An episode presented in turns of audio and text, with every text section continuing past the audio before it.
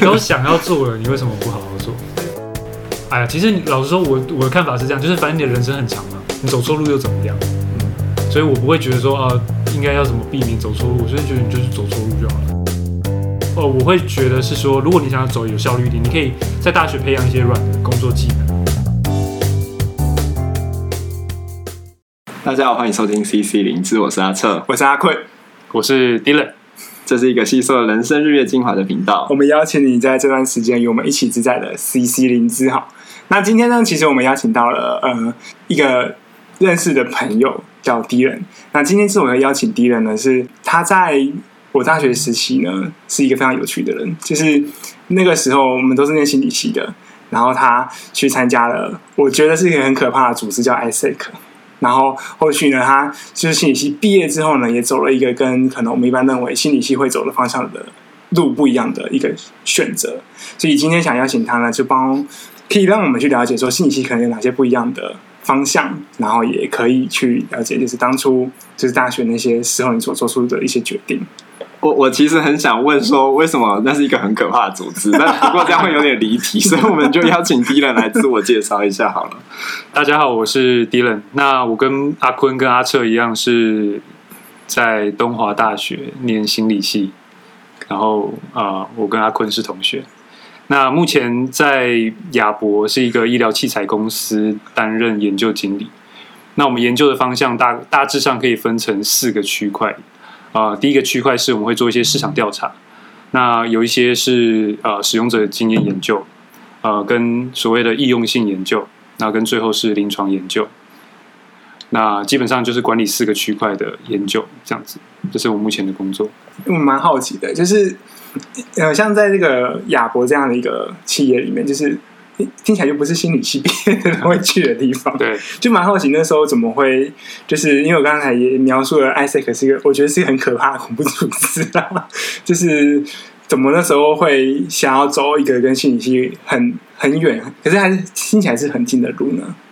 它它是跟心理系有关的，因为像市场调查就会用到一些问卷的技巧，对不对？你知道我们在大学的时候是不是也修过一些问卷研究方法？统计吗？对，统计。那我们呃，在使用者经验研究会用到一些执行研究的方法，但我们在大学的时候可能不会修这么深，但它的确会是会需要用到这些方法。那在呃临床研究上面，一些实验法都会用得上，对。所以你不会说，你不会说它跟心理系是完全没有关系的，但的确它是一个在。身为一个心理系毕业的人来说是比较特别、比较冷门的出路，对不对？对对对，没错。你周遭应该没有人也是像你做类似的工作吧？周遭，因为都是心理系毕业的嘛，你周遭的人大学毕业的，嗯，有啊，嗯，不少，呃，是心理系背景哦，对对对，是学弟妹吗？啊、呃，我之前有跟一个学姐一起工作过，哦、也是东华的。那其他的有包含一些台大心理的，包含。对，其他心理，所以如果是做心理学的基础研究，其实是蛮容易可能走到这一步的。只是我们可能比较熟悉的就是都是智商或是临床，也就是说都是在比较实务应用取向，然后做助人工作者的道路，所以就比较没有办法直接想到这一块。但其实心理学的研究其实是跟你的工作是很贴近的。对，没错，我觉得反而是在东华心理系，我们比较知道智商跟临床，但其他其他的学校他们就会有些应用心理学。应用心理学就会讨论到这一块，甚至他们有一些课程就是针对这一块去做设计。嗯，对。那我就蛮好奇，说你怎么会对这个有兴趣？因为你也是东华出身啊，你接触的领域大概也都是以智商、临床为主，然后你没有选择走智商或临床，然后最后选择了一个呃比较像是应用的心理学研究的领域。对，没错。呃，这个可以从我怎么去定义我自己的职涯路径可以开始讨论，这样子。那一开始的时候，其实我也在大学的时候，我也是想要当心理师这样子。那我在大学其实尝试了很多不同的社团活动，那包含有自己组织的一些活动，然后我们去帮助一些偏乡的小小孩等等。可以顺便介绍一下那个阿坤说很可怕的组织吗？就 I say，。从这边开始，你 你觉得他为什么会觉得那是一个很可怕的组织？然后 这应该就是因为听起来就是那个帮助偏乡活孩子活动是南华吗？不止南华，我们不是有去呃帮助一些家暴跟失忆的小孩，在那个泰鲁阁那附近。哦，我知道了，秀林。对对对，嗯，哦，我有点记不太得那个名字。对，但就是我们有一些这样的活动嘛，对对对对包含有一些老人的一些活动嘛，对不对？嗯我们做了很多活动，对，只是可是是比较偏向助人的方向啊。对对对，嗯，我要从哪里开始？我先先回到我刚刚自己的那个 把自己的脉络里。对对对，呃，当时就是因为我我我我想你们也都很清楚知道说，念心理系的学生都会有一个特质，就是大家都想要成为一个助人工作者。那其实我也不例外，就是我也想要自愿成为一个助人工作者这样子。那呃。在那些活动，其实我都会希望说透透过那些活动去帮助到那些人。那包含刚阿坤讲到的 ISEC，跟我刚刚前面提到的一些心理系自己啊、呃、发起的一些活动。但我在结束那些活动的时候，我都有发现到，我不确定我有没有真的帮助到人。对，然后再来就是，我不确定我是不是想要用心理学的方法去帮助人。这样子，因为我没有办法检讨我自己真的有没有帮助人，所以，但我又想帮助人，所以我就想要真的了解要怎么样去帮助到一个人，这样子。那我就当时做了一个假设，就是说，以帮助人来说的话，我有两个步骤。第一个步骤是我需要去了解人的需求是什么，他为什么需要被帮忙。第二个是我知道他的需求之后，我要找到一个解决方案去帮助他，这样子。那呃。因为他就是这么简单的两个步骤，所以我就想说，好，第一步我就一定要先了解人的需求，不然我不知道第二步骤要做什么，所以我就要从怎么去定义人的需求开始去工作，这样。嗯，那怎么去定义人的需求？其实我又不假设自己一定要从心理学的方法去帮助人，因为毕竟我我今天是一个路边，我是一个卖卖小吃的，我也帮喂饱了那些人，其实我也是帮助他吃饱。我是一个。呃，开脚踏车店的，我帮他啊、呃、换他的轮胎，其实我也是帮助他能够什么什么什么。那其实帮助人的面向不只是从啊、呃、心理助人的这个角度去的话，那我就想要更全局的了解怎么去帮助一个人这样子。那所以在外面我就呃透过了一些跟业界工作的一些朋友交流，然后我就发现，哎，市场调查这样的一个工作其实蛮适合我的。这是在你大学就就探索到的事情吗？在我当兵的时候。哦，所以在你当兵之前，其实你都还是想要当一个助人工作，因为你刚刚讲到说，其实你在助人工作有一种怀疑或者是不确定性。我觉得那不确定性是所有助人工作者都会有的，就是说你今天哎，今天有人跟你说谁谁谁需要帮忙，但是你可能离开的时候都还不确定自己帮不帮得到，帮不帮得上忙，或者说你自己觉得帮得上忙，但是某一天如果他又怎么了，你会怀疑自己是不是真的有帮上忙，等等，就是好像一直在跟这个不确定性打转。但你刚刚把它拆解开来了嘛？一个就是他的需求到底是什么，然后另一个部分可能是我们实际做了什么等等。那可是这还没有办法解决我的好奇啦。就我的好奇是说，哎，那你怎么会跳到那里去？就是你刚刚在探索那个人的需求的过程中，突然间哎，好像找到了一个市场需求这件事情，是因为这比较确定吗？比较可以知道说你期待的东西可以在这个操作中获得回报吗？比较成成就吗？对，没错。呃，从我让我继续讲，我会讲到哪里去？我会讲到哪里去？说是 说，是是是。对，那呃，但了解一个一个人需求，我可以从市场调查开始嘛？那我要怎么样去解决别人的问题？那我，我会觉得说，以前在做一些活动都是当下我们短期的，那人走了以后，那些那些创造的价值就不见了。然后他们又回到原本的状态，我没有办法永远的去解决那些问题，所以我我期许自己可以永远的可以帮助别人。好，那我要怎么永远帮助？所以他要有一个永续的一个概念存在。那永续的概念存在的话，我觉得在现在这个社会里面，会比较主流的方式就是用商业来解决问题。因为如果说让投入解决问题的人能够赚到钱的话，他就可以待在那个地方，一直去解决那个人的问题，也也不一定要透过我的力量去解决那个人的问题。所以它是一个。用商业才能创造永续，然后它必须要是一个组织的方式，也不不一定非得出自我的利益不可的方式去解决那个问题。所以我就希望可以了解：第一，我要怎么去定义需求；第二，我要怎么透过商业来解决问题；第三，我要怎么组织成一个团队、一个组织，永续去在那个地方发挥价值。这样子，对。那在这这几个。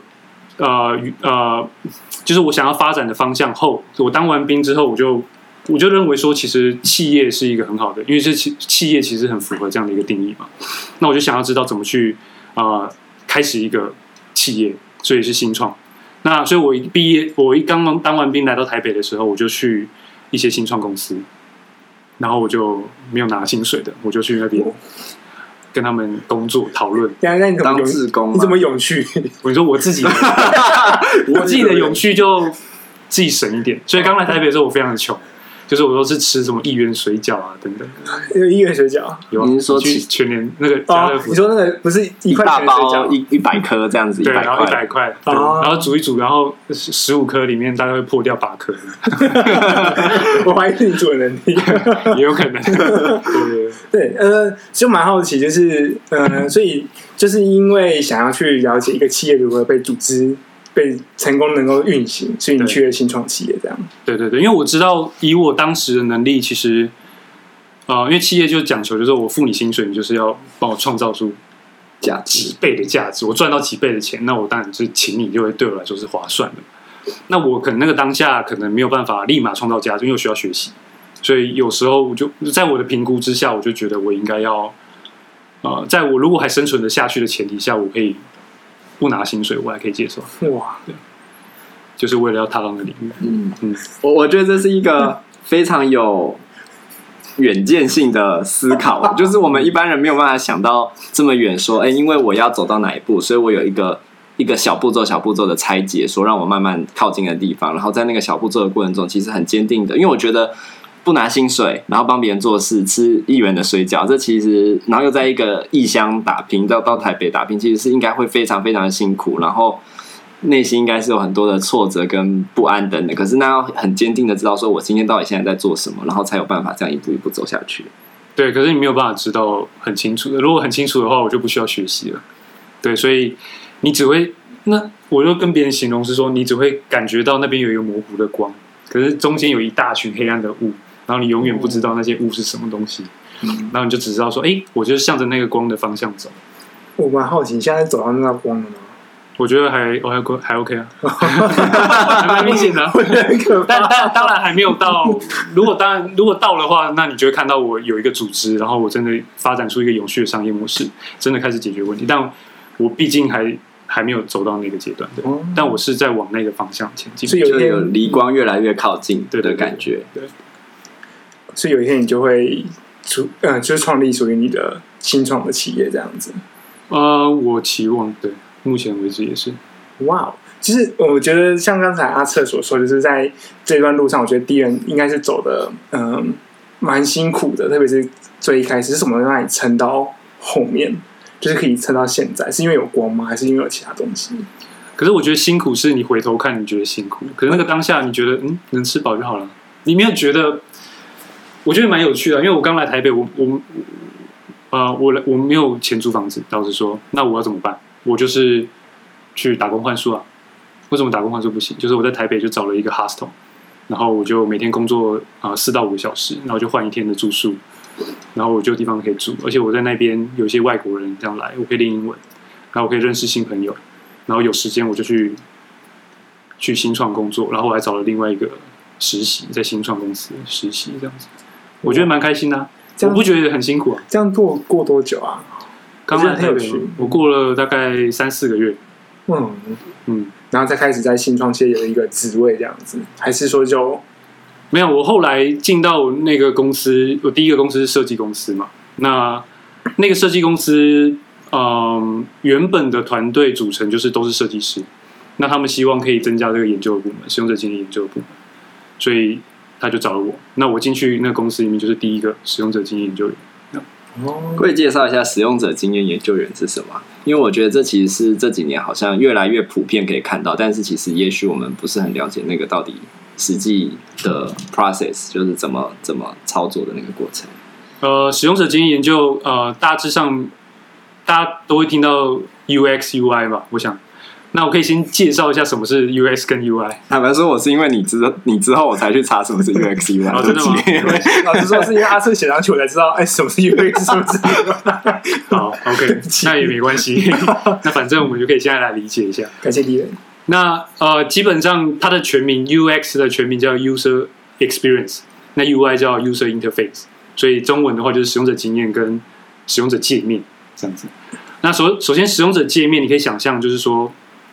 啊、呃，我们在设计一个，呃，例如说，例如说一个数字键盘好了，数字键盘，那我要应用在一个那个注册帮谱上面好了。那我我有数字键盘，就是你可以想象就，一到九啊，一二三四五六七八九好了。那你觉得这个一到九应该要怎么排列？呃，我想一下，注册帮谱，注册帮谱就是，例如说你呃，例例如说你可能需要连续型的注射血糖，哦、就是就是你有那个低血糖的问题，所以他要注射胰岛素进去你的身体里面去控制你的血糖，嗯、对不对？那它有一个帮助，然后可以把那个胰岛素打到你的身体里面，所以它有一个界面，对不对？还有一个一二三四五六七八九，你要注射多少量啊？等等。嗯、好，那你想到这个数数字键盘的时候，你觉得那个一到九是怎么排列的？最直觉就会像电脑那个桌上的电脑键盘旁边排的那样。嗯、可是我在想，它其实是不是要去考虑，通常注射胰岛素的剂量可能都在什么 range 常用的范围等等，然后或者甚至是不是要有防呆的机制？是，没错。你们记得电脑的键盘的一到九是怎么排的吗？呃，零，然后一二三四五六七八九，这样子听众听不懂，就是由下而上，由左到右。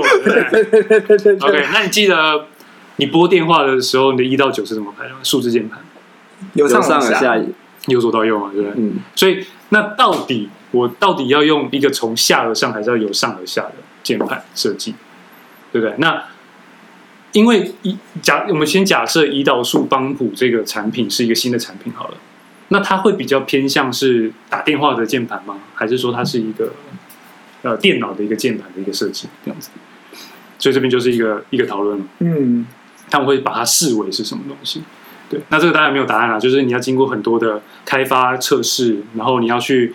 了解说他们怎么去认知这件事情的一个知觉的一个过程，那这跟心理学当然就有关系。嗯，对，那这个就是 user interface，就是使用者界面他们会在乎的事情。那使用者讲到 U 叉 UX U 叉，它的定义是我们是用什么样的流程去完成这个任务的？因为你知道我们在认知心理学不是有学过，是说一个 PCA 组成的嘛，就是我会先知觉到一个讯息，然后我会 process 就认知。呃，它是一个什么样的东西？然后我会做一些动作，对不对？它是一个每一个所有的事情都是可以用这个基本元元素去组成。P 就 process，C 就是 P 就是就是认知嘛，perceive 是 perceive，知觉是 perceive，对，对，C 就是啊认知，对，认知 A 是 action，对对对对对对，所以所有的事情都可以把它变成这样的一个流程，对不对？那呃，使用者经验就是去讨论，是说，那是用什么样的流程的设计才能够呃让大家可以完成一些任务？那这这这呃这个流程的设计，当然可以小至在 P C 的呃层次去讨论，大致可以它是一个服务流程，对不对？比如说呃库呃客人进进店，然后你你有什么样，然后到到他完成结账，然后到什么样的，它可以变成一个比较大颗粒的一个流程，所以它小至。PCA 大致服务流程都可以说是使用者体研究、体验研究的一个范围。我让我想到就是以前在呃东华上呃人因工程的时候，对，好像就会去看说，就是商品货架的摆放的方式，也会去影响顾客他们消费的一个状态，就是有点类似这样的一个过程嘛。你那个我会想到消费者心理学，就是说怎么样让他们花比较多钱之类的，是不是？就有有点像，但我不确定是不是有类似。是啊，是啊，那也算是一种使用者经验经验设计。对，你也可以这样讲。所以，使用者经验设计可以是一个，它可以设计一个产品，它也可以设计一个服务模式，它也可以设计一个店面摆放等等的。依据它目标不同，都可以说是，所以它的范围其实很广啊。老实说，如果你要广义来讲的话，什么东西都可以是使用者经验 研究的范围。嗯，因为我觉得呃，真的很有趣，就是呃，真的我想到就是刚才 Dylan 所连接到，在做可能助人的这个经验里面，会先要先了解被帮助者的他的需求是什么，以及我可以怎么样给他一个帮助，然后这帮助是有序的。所以在这个使用者经验里面，他其实是要去创造一个这样的一个过程。我怎么了解求助者他的需求，以及我怎么帮助到求助者？对，但是你的目标有不同，所以它其实有点复杂。那我来解释，就是说，一个使用者研究在研究的是使用者本身，可是使用者我们叫英文叫 user，可是他不一定是购买的人。你知道顾客，我们叫顾客，他是 customer，customer 他是买的人。所以，user 跟 customer 是有时候是不一样的人。那呃，在讨论所谓商业性跟永续，在讨论的事情是顾客，顾客愿不愿意买？那我才能赚到钱，那我有利润才可以做什么事情。但是顾客为什么要买？而是为了要去解决一些 user 的问题，不然他不会为了花钱而花钱，他一定是为了遇到某些问题。那这个问题可能是他的 user 遇到了什么样的问题，对不对？那当然这有可能是同一个人，也有可能是不同的人。嗯，对。所以就使用者经验研究是在研究这个人能不能解决问题，做 customer 研究在研究的事情是他在乎什么样的价值，然后他能不能去用到什么样的。啊，价格水准，然后去跟他能不能有一个比较好的一个体验，然后去把这个价值买回来，这样子，你可以这样子想象。哦，对，所以它是两种不同的研究。在我这边来看是这样。就是我其实一直在想说，你刚刚说你其实很想要做一个助人的工作者，那因为我觉得做 UX UI 它就变成是一个很广义的助人工作者，那其实好像跟社会上很多的工作都有点像。就是说，其实我们都是在尝试在这个社会中，这个社会不管资本主义的需求、企业家的需求、顾客的需求、人们的需求去解决问题，然后让这个可能社会更进步，人类人类的文明更进步。嗯，可是你选择的是一个医疗产业嘛，然后是在使用者界面这件事情上。那我只是想要绕回来问说，哎，那你觉得你一开始在做，就是这个初心，就是想要助人这件事情，这两件事情的关联性，可不可以再跟我们多说一点？哦，可以啊。呃，就回过头来讲嘛，就为什么是这个方向？因为我刚刚讲了一些方向，但我因为我刚刚也举例是说，煮菜的呃，修脚踏车的也都是要帮助别人。那我想要什么样的帮助什么样的人？那我当时给自己的想法是说，我想要帮助那些我觉得真的需要被帮助的人。可是你不能说那些脚踏车就不是不需要被帮助，而是说他们是那些真的在受苦的状态下的人，我想要帮助这样的人。对，那我觉得医疗会会是一个蛮好的切入点，就这样而已。就是可能是像病人啊，或是身体有一些状况而需要一些医疗器材的人。嗯，我也许他不绝对是一定是一个医疗，但我觉得在受苦的人比较多。当然，我觉得不一定，只是我我假设医疗的领域会比较多这样子的状况。啊，对，所以我会想要从这个角度切入。那我想要就有没有一些例子，就是一些可能你在做这些医疗设备的设计的过程当中，就是也是在同时去做到一个你想要做的助人的一个过程，就是有没有一些例子的部分？一些例子吗？嗯，怎么说？就是因为我们一定就是我在我们研究的过程里面，就是要去了解他们的未满足需求。那所谓未满足需求，就是他用现在的。方式没办法解决的问题，那我们说它叫用使用者的未满足需求这样子。那有没有一些例子哦？嗯，例如说像在医疗，我们常见是说有些病人，像他可能是中风好了，就举他中中风好了，所以他他的他的生活有一些很大的改变嘛，因为他突然中风了，所以他的动作功能开始变不好了。动作功能变不好之后，他的生活功能就会，他生活目标就没办法完成了，这样子。那甚至这个这个是一个，那再再来是这些中风，他如果恢复的不好的话，他照顾自己照顾不好的话，他有一些并发症，所以我们就可以常见到一些这样的一些失能者，他们就会例如说有尿道感染的问题啊，他们会有褥疮，褥疮当然就是一个，那他们会有深层静脉血栓的问题啊，他们会有呃肺炎的问题啊等等的，那这些就是他们的所谓的并发症。那这些并发症都是存在的，然后它的发生率依照不同不同的人可能会有，呃，可能到三趴到十五趴不等。那这些并发症都是可以被避，我们都认为是可以被避免的，对吧？那但它现在还是持续的，就是会发生在这些失能者上面。所以我们可以想象，就是现在的医疗器材，包含照护的行为跟模式，其实没有办法有效去解决那些人的问题，还有一些进步的空间，对吧？所以我们就在开发一些设备，就是在解决这些问题。那我就接着好奇说，那你们实际上怎么去做到这件事情？刚刚会说到要做不同的研究嘛？那可不可以就是，比如说以这个例子来说好了，你们是会实际去接触这些病人吗？去访问他们吗？还是你们你们从哪样的切入点去去思考现况？呃，对，那第一件事情，我们就想，呃，如果要把这个问题定义清楚的话，我们先知道什么叫。呃，现在标准照护的水准到底到什么程度？所以我们需要做一些文献探讨，包含是去看一些呃有没有一些学会、协会、政府组织他们发发布一些概览。那我们知道说这一个市场，例如说在英国，他们的现在照护的标准流程是什么？好，那这是第一个。那第二个是说，在这个标准照顾流程，它现在有多少的问题？所以我们一同样也是做一些文献探讨，去看说他们，例如说压伤的发生率现在在多少趴、多少趴等等的。好，那我们知道说压伤是实际上面还在发生的一个问题，它有可以进步的空间这样子。但我不知道怎么进步哦，我现在只知道它可以进步。那接着我们就会探讨，把分把问题分成两个方向：压伤是一个值得解决的问题吗？意思就是说，它是一个做了可以有。可以赚钱，有钱赚，有钱赚的一个方向吗？市场够不够大？对，好，那再来就是我他们现在到底遇到什么样的问题，需要我来解决？那这就是使用者面嘛。对，所以这是两个不同的研究。那如果从使用者的角研究角度来来说的话，我们就要去实地去观察，是说他们现在的照护的方式是什么？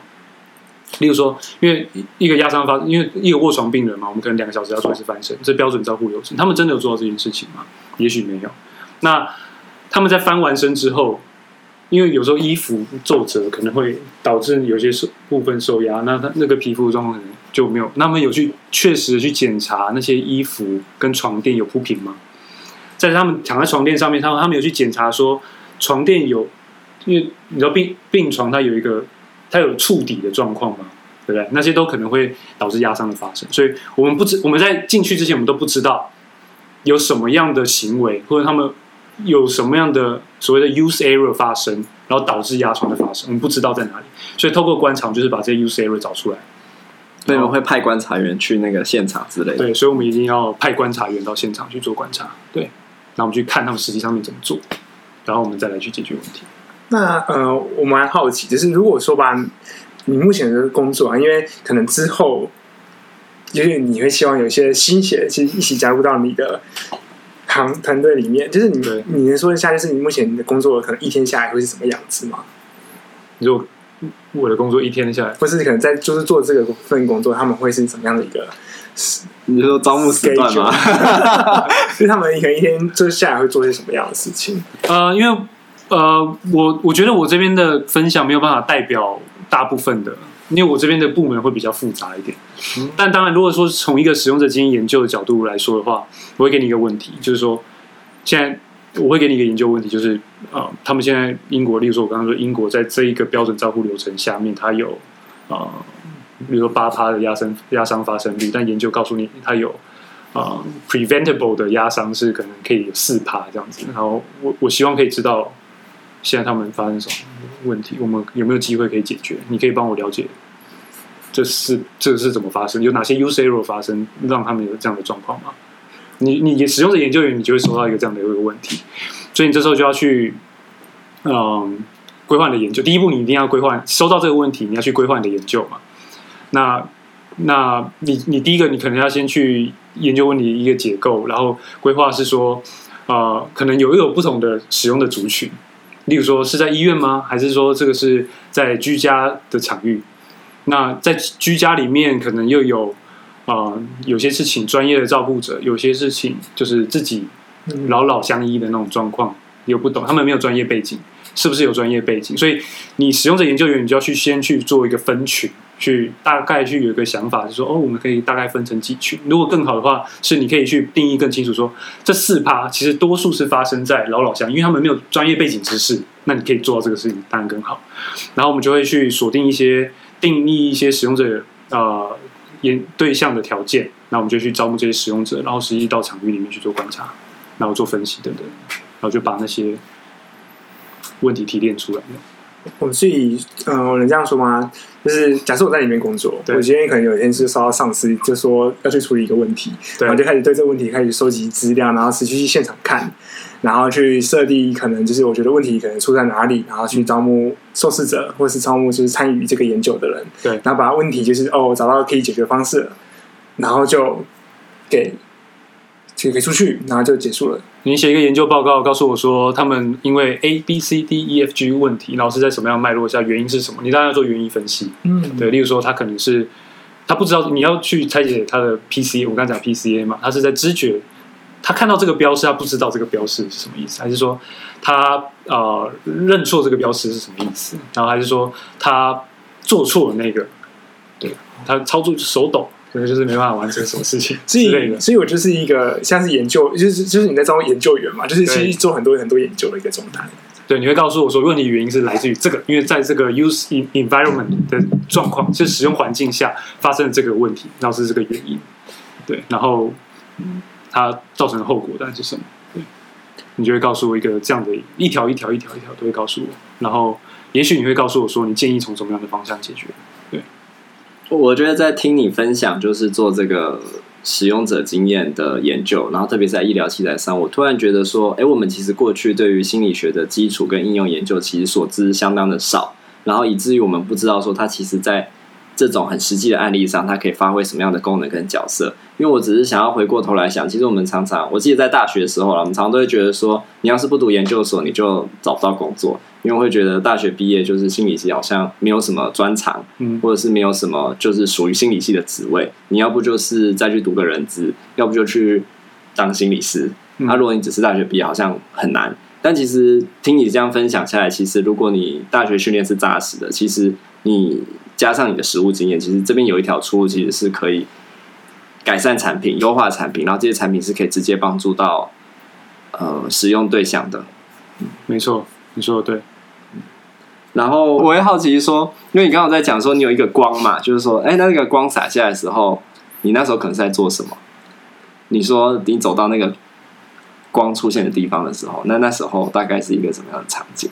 嗯，也许我会找到一个我真的想解决的一个问题，我会找到那一群真的在受苦的人，然后我真的进入那个场域研究，我知道他们的问题，然后我知道他们的原因，然后我找到了一个很好的一个解决方案，也比较很好，就是说好的定义是呃能够有序的解决方案，然后我建立起了一个呃服务模式，然后一个很好的产品，然后持续的在解决那个问题。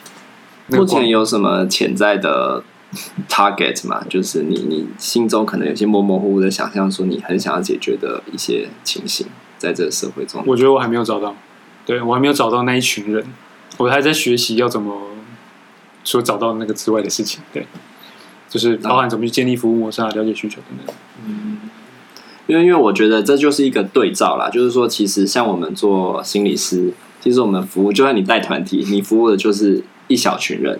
那也许你可以很直接的得到 feedback，然后可以看到一群人的改变。可是那个就是，我还记得以前李维伦老师都会说，就是就是我们都是人嘛，那就是度几个算几个，就是你能遇到几个，你就是救几个。但那个就是用几个人在算的。但今天好像作为一个医疗产品的改善，它可能服务的就是几十万人、几百万人，甚至是有时候搞不好是几亿人的事情。所以我觉得好像是不同的路径。但是我觉得要能够有这样清晰的愿景，就是说。哎，你今天做了一个好像是很很学术的研究，或是一个很商业的用途，可是你能够去 vision 到说，去想象到说，哎，其实这件事情是在改变一个人的生活，改变一个照顾的状态。我觉得其实是蛮困难的。嗯，没错。我呃也想拉回，就是因为其实对我来说，我刚刚听到那一段，呃，来台北工作那段日子，就是特别是最初三四个月这段期间，嗯、我蛮好奇，就是我听起来好像有一个一个落差在啦，就是我在研究所里面所学，呃，在大学里面所学的东西，可是跟我实际出来要做的东西是有一个落差的。就是是什么样的原因？就是这个落差这么强烈到你会愿意用可能无偿的方式，或是比较辛苦，呃，可能比较不会觉得辛苦的这样的一个方式去解决。呃，就是对我那个时候来说，我觉得辛苦是还好啊。所以我必须先说，就是也许对现在去做可能蛮辛苦的。当时不觉得，对，那时候就还好，然后就觉得是说，嗯，就是要把这个东西学起来，就这样。然后我也不知道怎么叫学起来，所以不管怎么样，就是先踏出那一步，然后你慢慢就会了解。你没有办法先规划好所有的事情才踏出那一步，很难啊，因为那个事情太复杂了。所以有人告诉你，就是说你。学东西不够吗？还是说你觉得就是你看到他们的产业就是哦，我真的差很多？没有，就是我的经验告诉我，因为我的经验告诉我说，我过去做的那些活动，我没有办法帮助那些人，我不知道有没有帮助到他。大家说有，然后我就觉得有吗？这样 有吗？我没办法定义嘛。而甚至他们都小孩真的觉得，例如说我们 i sec 最常做的事情是我们就是引进一些海外人才。嗯，做志工进来，然后解决。我因为我是在非营利做，然后进来，然后解决当地的问题。然后我们就是透过这个英文交换，然后促进文化交流嘛，这是我们当时的目的嘛。那你说当地人为什么需要这个支龙？你说他们需要英有人教英文吗？不是，他们只是需丰年祭缺少一些人力来帮忙 架那些木头，所以那边有很便宜的人力。那为什么不找那些人来嘛？嗯，对不对？那他们，你说我们真的想要，我们对于那个解决方案的一个假设，真的成成成立吗？嗯，不一定。所以其实那里面就有很多不同的需求，包括 ICAS 工 ISEC 工作人员的需求，或者是来来台湾的那些国际职工的需求。就是那到底是不是当地人？你其实最想要 target 的那一群人的需求？对啊，是吗？我不确定啊。所以，所以那像我们做了很多活动，你说我们去陪伴，我不知道这样会攻击到谁，但不会做陪伴，直接讲出来的。那我们有对那些小孩有，当然了，我相我相信长期来说可能有了，但。我看不到嘛，就是我我在那个当下我，我我没有办法，因为他他是一个组织的事情，然后在那个小朋友的经验是一个长期的经验，可是这对我来说，我不一定很明显看到。尤其先不要讲那种长期的，还有长期的组织在经营的，我们做了很多老人的，的我们去秀林那些失忆家暴的，我们去了以后我就走了，对，我走了，那我走了以后呢，对吧？谁来解决这些问题？对吧？我没有觉得我在解决问题，我只觉得我。做了很多，试图做了很多解决问题的活动，但你不确定到底有没有解决，对没有办法看到一些很扎扎实实的东西。这样，对对对，所以你说我为什么出社会会觉得说我应该要，就是我为什么是那种想要去学习一些方法的状态，就是因为我过去的经验就告诉我说没办法。嗯，我我好奇的是这样，就是那 ISEC 或是大学的这个阶段有什么，就是是可以帮助你，可能去衔接你在。就投入你目前期待的职场，去培养你应该要有的能力。我觉得，哎，我我嗯，我觉得倒不一定是 ISEC 本身，嗯、但 ISEC 给我几个点，就是第一个，呃，它毕竟是一个全国性的组织，毕竟每个学很多蛮多学校都有一个分会，这样，所以我们定期每甚至每个月，你如果清楚知道，我每个月都会跑其他县市等等。对，那我们就是为了去做一些交流，甚至有些大会等等的。那啊、第一个我就不会只认识东华的人，然后我会认识说，哎，其他学校的人在干嘛，其他科系的人在干嘛等等，我会比较了解一些外面的事情。所以第一个是这个，然后甚至我我知道他们做事的方法，这样子。那第二就是我在实执行的一个过程里面，我们做很多 project 嘛，然后其实东部的那些学学校，我都打电话联络过啊，我就每一个学院学校都。联络过，就是要卖我们的专业给他嘛，就是你要不要引进海外职工进去你的学校，国中小之类的。对，我都我全部都打过电话了，然后甚至我就去，当然打电话有些人有兴趣，我去拜访过很多校长跟那个主任，对，我就跟他们聊过他们的需求到底是什么。对，那我都觉得说在卖这些东西的时候会，嗯，不一定卖得出去，然后好像没有打到他们的点这样子，然后我好像在用卖一个标准化的一个的一个产品，然后。我没有办法在这个产品之上做更多的企划去满足他们的需求。我有这样隐约有这样的感觉，尤尤其我也跑了一些社区理事长等等总干事，嗯，那我都觉得好像有一个小断差。对，那他这个 ISEC 的经验是让我有机会去体验这，因为你你没事，你不会去组织一个企划，然后你开始到处乱卖嘛。对，因为那个是相对比较复杂嘛。但是你在乱卖吗？对，我在乱卖啊！我是真的，你就打 COCO，每天大学的时候，对啊？你一天就是要打一个十五通 COCO 这样，然后你就去反正去卖你的产品啊，然后去调整你的话术啊等等。嗯，然后就是要假日的时候，你就是要骑车过去拜访，然后跟他们提案说，或是平日有些没有课的时候去提案这样子。我听到一个连接性，就是其实你在做 ISEC 的时候，你其实是在卖别人已经设计好的产品嘛。对。但是你有点想说，哎，其实你自己都怀疑这个产品到底有没有贴到他们的需求，所以你今天就是有点跳过来说要去解决你当时遇到的一个困惑，就是怎么让我们设计出来的产品能够贴合那个需求的这个断差，好像就是有点像。对，没错，是就是。从这边开始有一些这样的想法吧，可以这样讲。那我之所以会说 感觉像恐怖组织，是因为呃，但就是因为我们有个大学长嘛。哦，对，就是就是因为忙 ISEC 忙到就是就是干发炎嘛，还是怎么样，就住院。因为我觉得他就像一个黑洞，以前就用黑洞形容，然后一直就讲给敌人听，就觉得你就是这样待在一个黑洞里面。对啊，那里面有没有讲法？我有我的想法。我那时候就是比较多是这样想啊，对，因为。我我可以理解，就是说大家会觉得说，哎、欸，他是一群，这群人好像都很嗨，然后你知道，然后很花很多时间在这个上面，像是一个邪教一样。因为然后感觉，你先不要管，把名字遮起来，那哎，直销好像有点像，对不对？你也觉得哎，好像有点像在催眠什么的，对啊，的确是。所以我的意思，我的意思说，我没有期待，我没有期待外面的人去看在里面的人，他要能够完全了解。那呃，因为你要让每个人都了解，也太辛苦了。你而且了解之后。其实对你不会有，不见得有什么实质的效益嘛。就是说你，你对啊，只要他没有伤害到我，就没有差。所以对恋人来说，就是其实你在大学还是在现在，其实都很清楚自己到底在做什么，以及自己为什么要做这些东西。嗯，对啊，我觉得也是一边做一边清楚。我不到，我到我我就说我的我的点，我不是那种会想清楚再做，我会先一边做一边想，一边做再一边想的那种。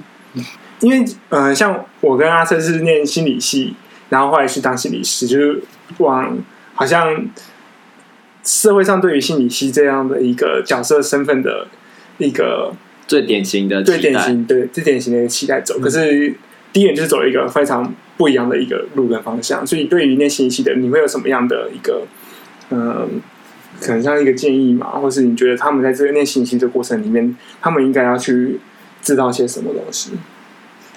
白话就是你想对现在在读心理系的大学生们说什么？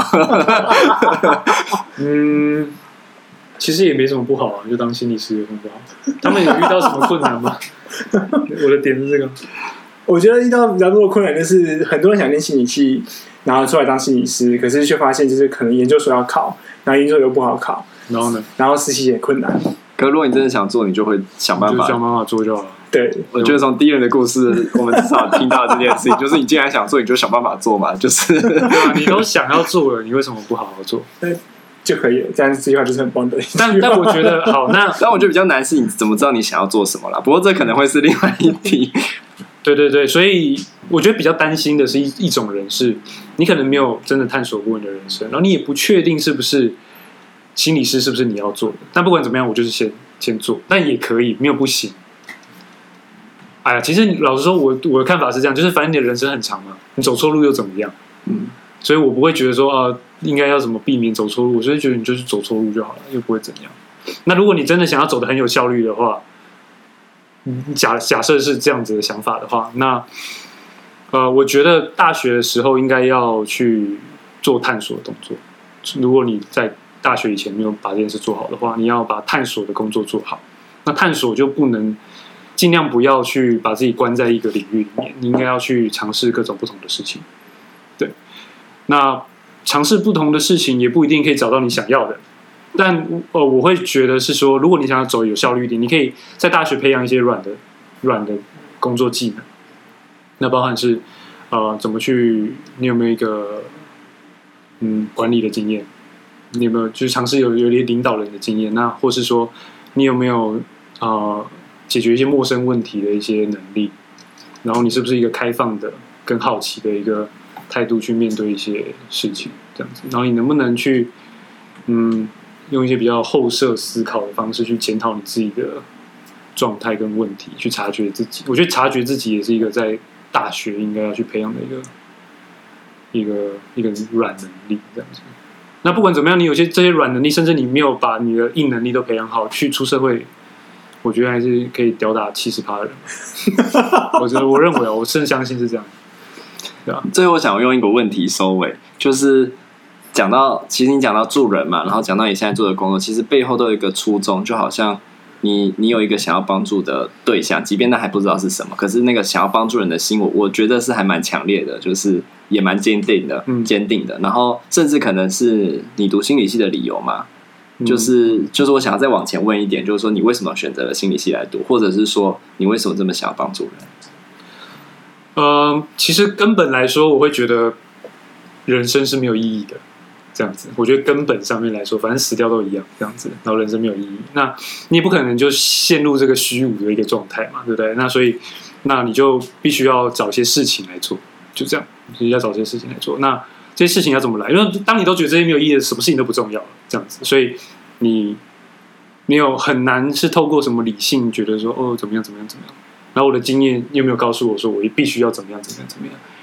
那所以在选择要帮助人这件事情，就是一个哎，我好像会帮助人这样子。我想到过去有一个经验是，我好像帮助别人，嗯，帮助别人好像感觉还不错，不然我就来帮助别人好了。然后你就说服自己说，哦，我要帮助别人，我要说好，那我就来装帮帮助别人好了，这样子。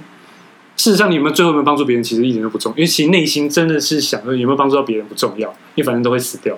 但是不管怎么样，就是先来帮助别人试试看好了。至少你好像在这里面找得到意义感，就是哎，你觉得做这件事情是有意义的，那个意义是建建立在可能对别人产生影响的这件事情上。对，然后再给自己一些目标吧。也许我想环游世界，嗯，那我也没有理由一定要环游世界，但不管怎么，先说服自己说好啊，好，试试看好了，试试看。那就不然就是来帮助别人环游世界好了。那怎么样把这些收凑在一起？那先有目标了，你就会有策略了嘛。要怎么去达到这些策略？我要做到什么事情才能环游世界啊？要英文要够好啊？要找到。可以出国的一个做研究的一个工作啊，像我现在的工作啊，那可以啊、怎么样去跟跨文化进行交流，然后去真的去融入，然后了解需求，就开始有一些不同的目标跑出来，然后不同的策略，这样就这样。没有，他就很直觉，就是他不是一个很理性的，他是一个哦，好吧，那就这样子的一个想法。太酷了，我觉得人生就是需要有一种没有办法去掌控一切，所以你要做什么，就是当下去。直觉式的去解析的，对，因为毕竟人生就是一个过程。其实有没有做到，就算做到了又怎样？就这样，也没有人在乎，就是你有没有做到。我的真正想法是这样，对吧？好，我们今天谢谢 Dylan，谢谢 Dylan，嗯。